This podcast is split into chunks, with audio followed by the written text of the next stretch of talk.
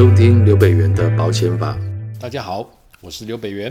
呃，今天要谈的话题是过年围炉鱼刺卡喉，意外险理赔会有什么争议呢？这一集我们要分三种卡喉的情境来跟大家说明。第一个轻度卡喉哦，就是卡着呃吃东西你会觉得吐口水会刺刺的。第二个不只是卡喉，而且还刺伤了食道，呃，造成了溃疡。那第三种状况哦，这个状况就非常的严重了哦，它不止食道受伤，还造成了胃穿孔。那当然是紧急送医做腹部的手术，这样结果竟然术后变成植物人啊！这个事情真的蛮大条。好，那这三种状况到底意外险会怎么理赔呢？我们这边要先说明一下哦。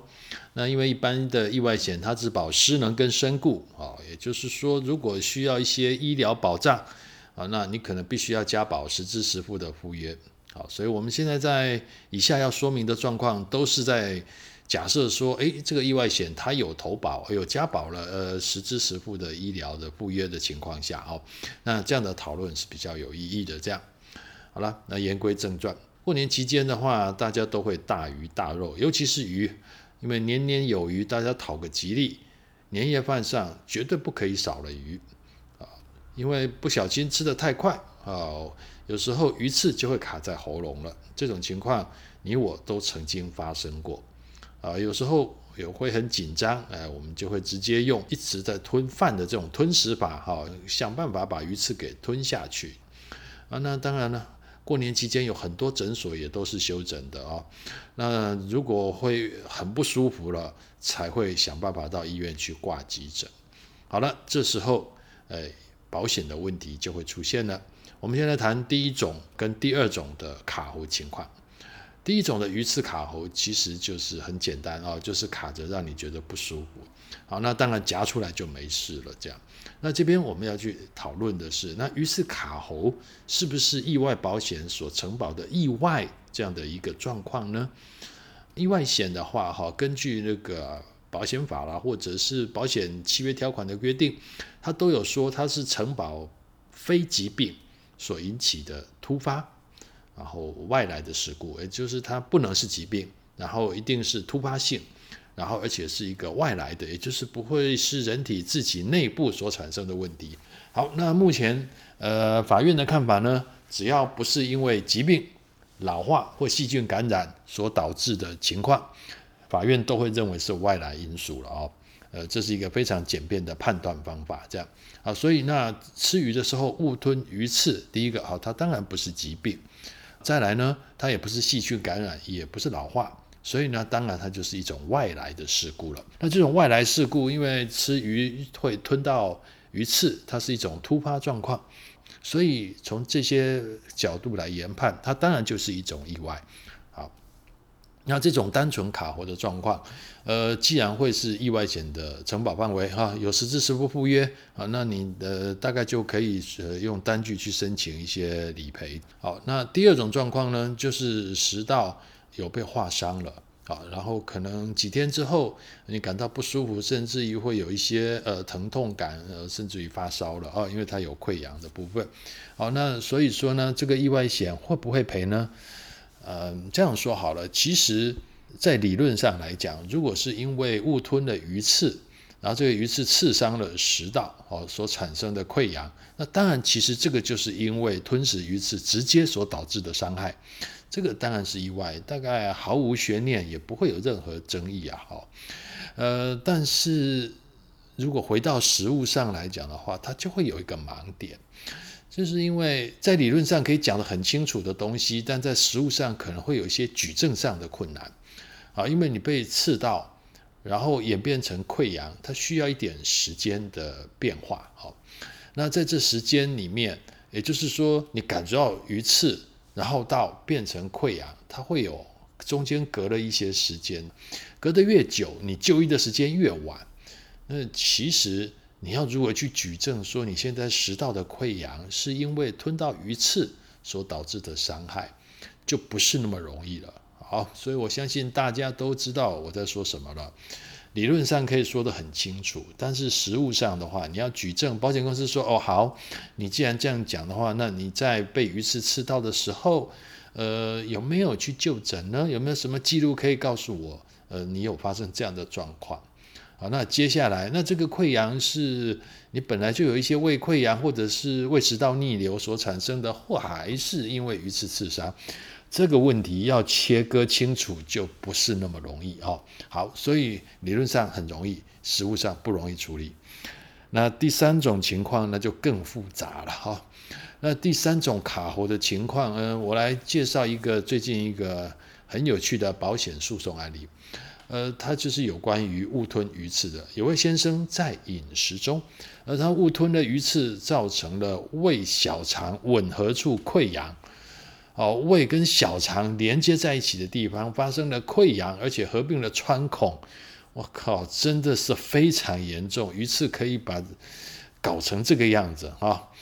好，那当然到医院去求诊的时候，医生就判断他可能有腹膜炎，所以紧急剖腹探查，哦，就是把肚子剖开来，看一看到底发生了什么事了。这样，结果手术完之后呢，哎。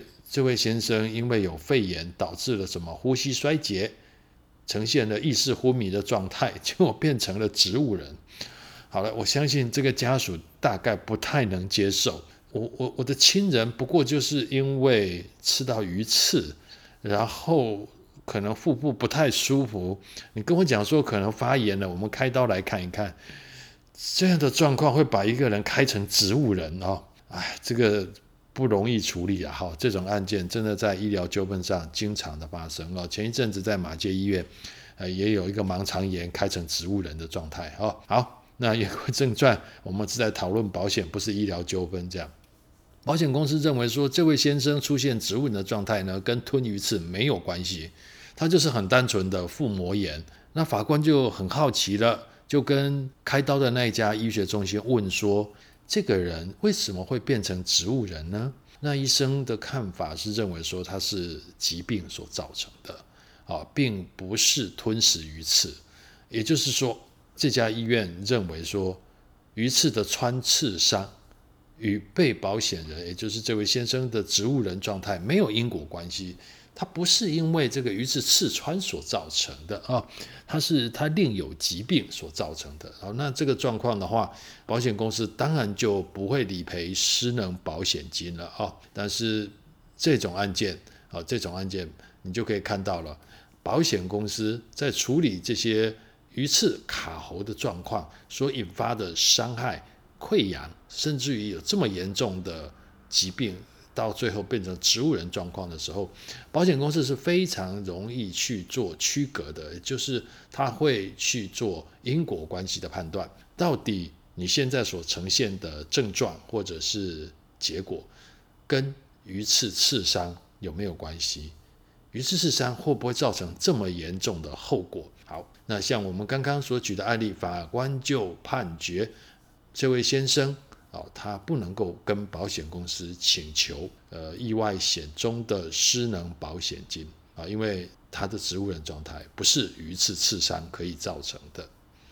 好了，我们来总结一下，第一种状况，它是单纯的卡喉，呃，这种问题的话，在保险理赔上。应该是比较容易可以去处理的啊，就不会有争议。